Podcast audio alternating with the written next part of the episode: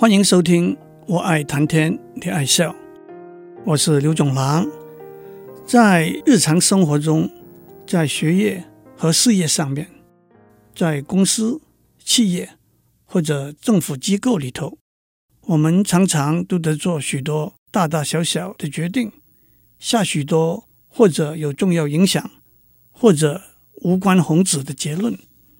我们怎样做这些决定，下这些结论呢？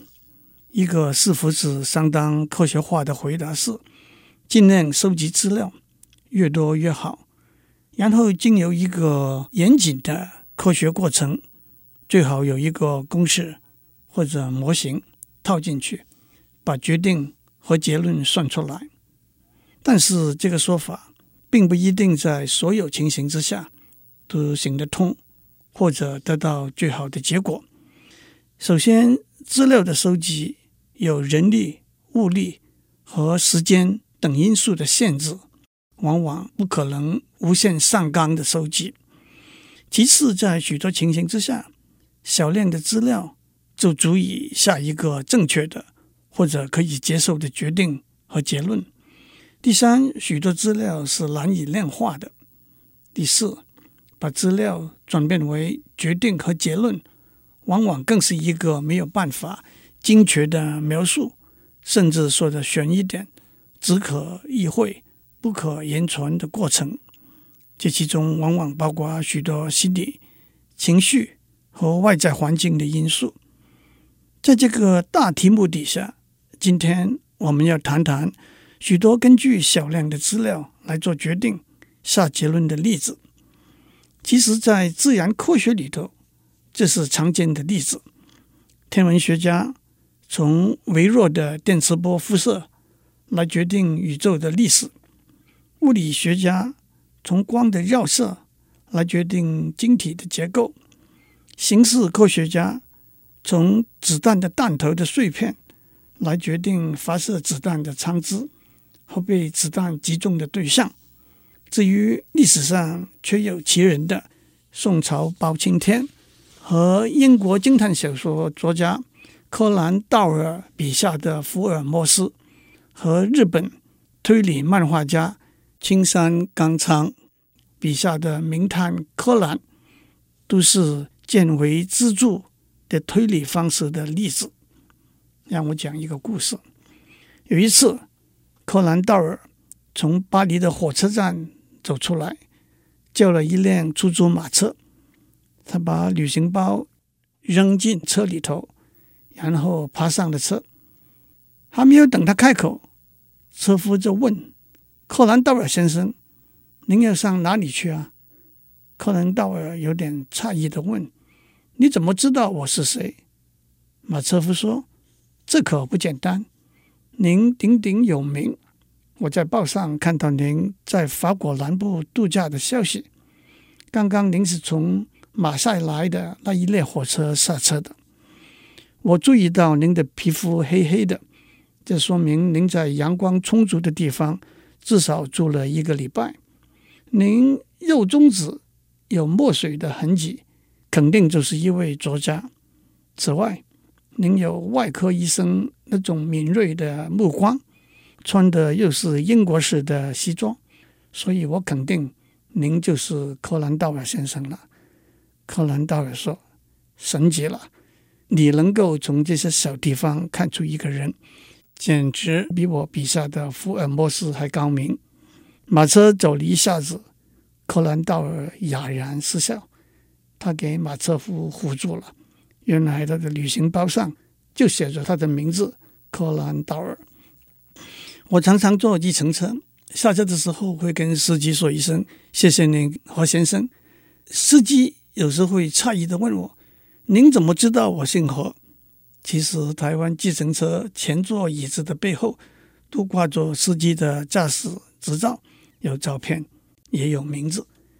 不过，我话扯远了，我要谈的主题是在心理学、社会学、政治和商业行为。和日常生活里头，从小量的资料做决定、下结论的例子。首先，这些资料是难以准确的量化的，例如笑容、眼神、手势、衣着打扮、语言谈话等等。其次，做决定、下结论的时间往往是短暂的，从立刻到几分钟到几十分钟，没有很多思考和分析的时间。心理学家把小量的观察资料叫做薄片 （thin slice），和薄片相对的是厚片 （thick slice），那就是大量的观察资料。在过去二三十年，心理学家对薄片这个观念和它对行为预测的功效做了相当多的研究。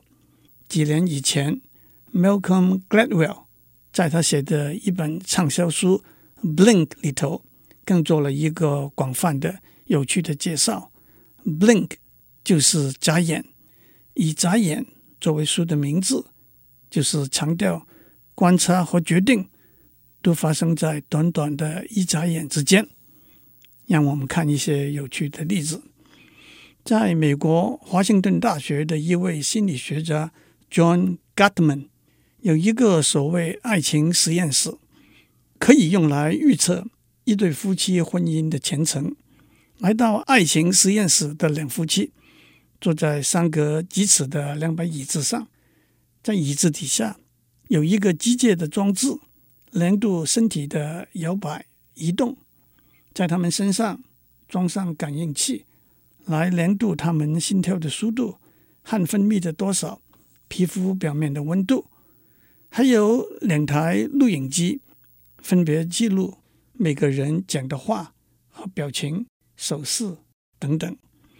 然后就请这两夫妻花十五分钟讨论他们婚姻生活里头任何一个问题。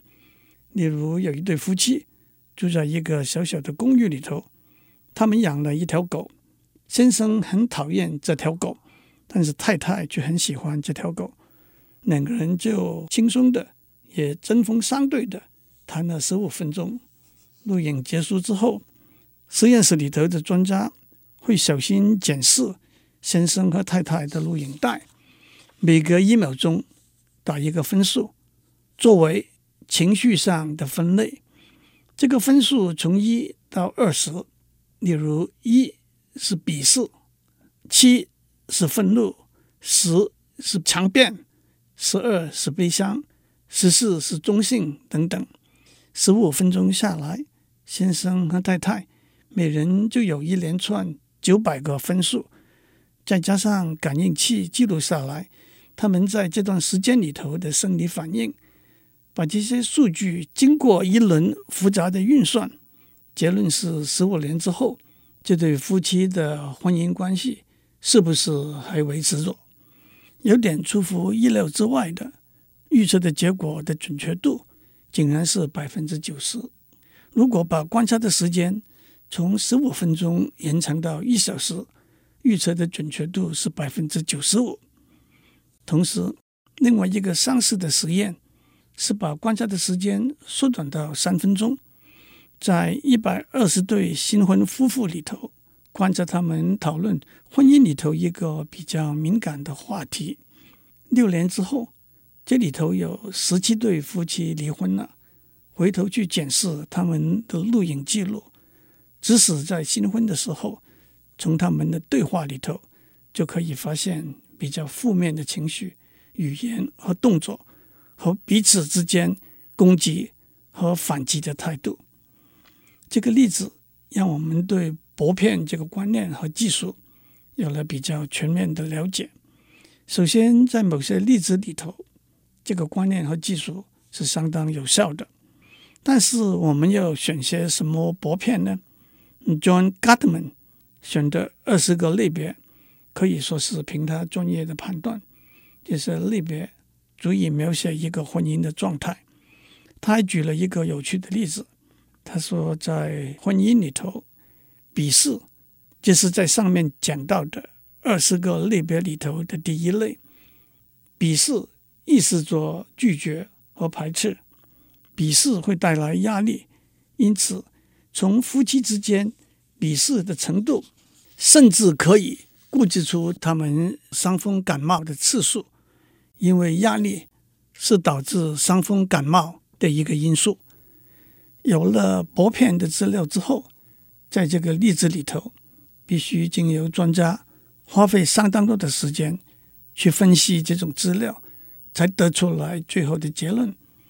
但是在许多别的情形之下，普通人往往根据若干薄片的资料，就迅速的下一个结论了。那么这种结论可靠吗？有一个例子指出专业判断的重要性。在 John Gottman 的实验室里头，《Blink》这本书的作者 Malcolm Gladwell 拿到十对夫妇三分钟的对话的录影带。这十对夫妇里头，在十五年之内有五对离婚了。他想从观察这些录影带之后，把离了婚和还维持婚姻关系的夫妻找出来。结果在十个答案中，他只对了五个。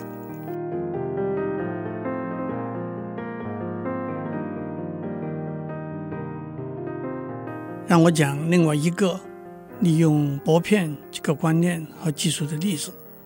在心理学里头，一个重要的研究课题是怎样建立一个模型来描述一个人的人格特质。有了这个模型，我们就可以在这个模型底下测定每一个人的人格特质，作为判断他行为能力的依据。例如，他适合从事什么行业？他在什么环境之下会做怎么样的反应？甚至他的心理和生理的健康状况等等。这个模型应该是怎么样？可以说是人言人殊。不过近年来的一个重要模型，就是所谓五大人格因素模型 （Five Factor Model）。这个模型把人格特质分成五个面向，那就是开放性、严谨、自律性、和谐性、外向性和神经质。让我指出，五大人格因素模型并不是百分之一百为大家接受的。有人认为儿童有七大人格因素，也有人认为西方人和东方人的模型。并不一定相同。开放性的两个极端是创新、好奇和稳重、小心；严谨、自律性的两个极端是效率、组织和随和、粗心；外向性的两个极端是合群、活力和害羞、保守；和谐性的两个极端是友善、热情和竞争、直言。神经质的两个极端是敏感、紧张和信心、安全感。有了这个模型，心理学家可以通过问卷来测定每个人的人格特质。例如，要测定他的开放性，可以问他对抽象的观念有没有兴趣，充满丰富的幻想，还是实事求是，独立还是随和。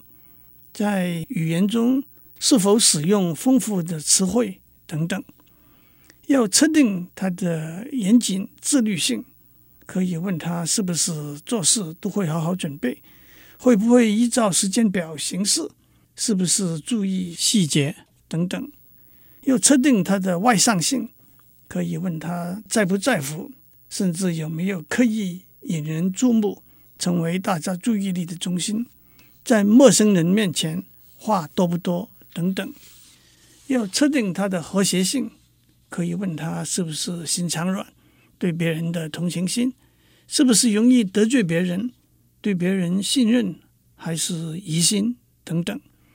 要测定他的神经质，可以问他是不是容易生气，容易感到压力，心情是不是容易改变，是不是老是担心。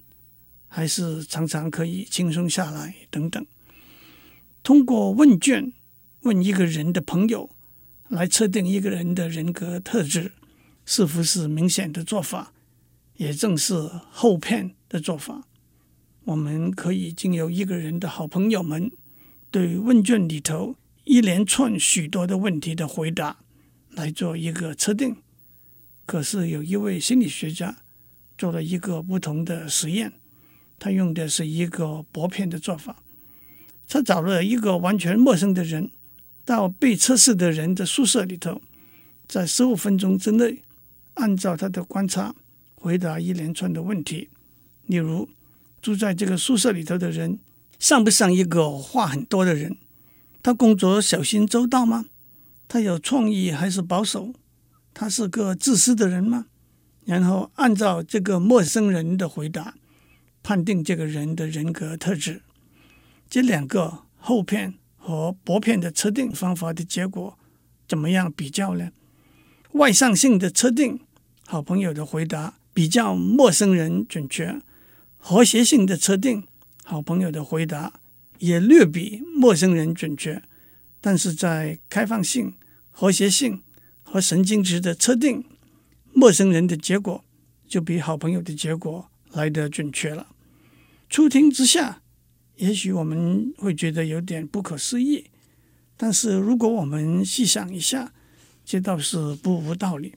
一个人在宿舍里头，墙壁上挂的图片、书架上的书和 CD、床铺上的枕头和被单、床底下的拖鞋和垃圾，的确都可以告诉你很多。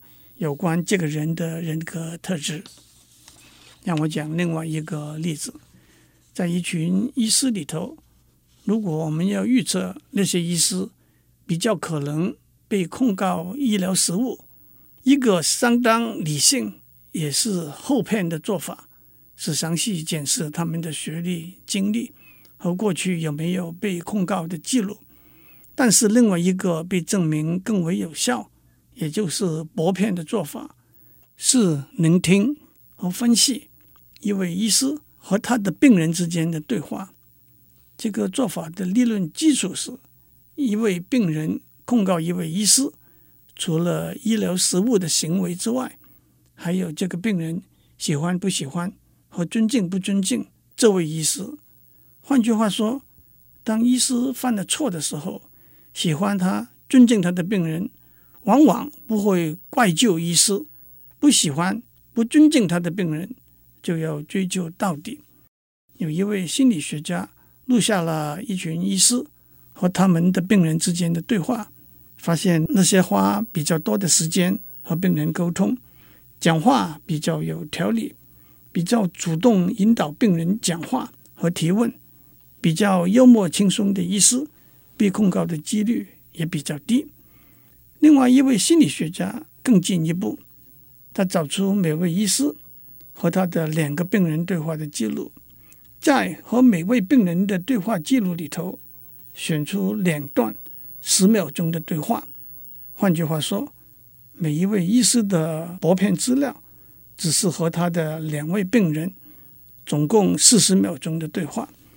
这位心理学家更进一步，把对话的内容过滤掉。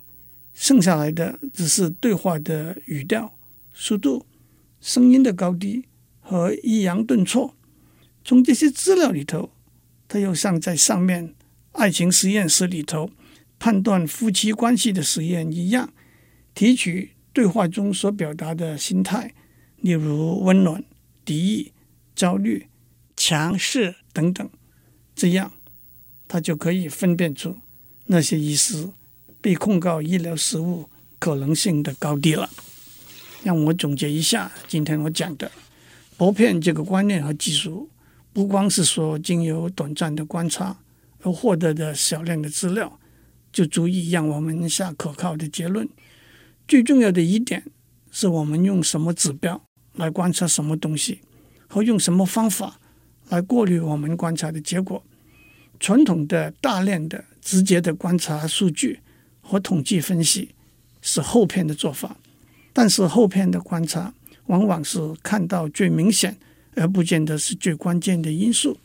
统计分析往往忽略了主观的直觉的心理因素。从两夫妻十五分钟的对话看到他们婚姻的前途，从一个人的宿舍看到他的人格特质。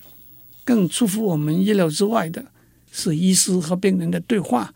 竟然是医师被控医疗失误的可能的指标。在这里，让我指出另外一个例子：按照美国一个统计的结果，在矫正年龄、性别、体重等因素的影响之后，一个人身高每增加一寸，年薪会增加七百八十九块美元。假如我们要问为什么身高和年薪有直接的关系，这里头可能有各种的解释。不过从薄片资料的观点来看，薄片的身高资料的确是和年薪的多少有直接关系的。祝您有个平安的一天，白天要穿薄的衣服，晚上要盖厚的棉被。以上内容由台达电子文教基金会赞助播出。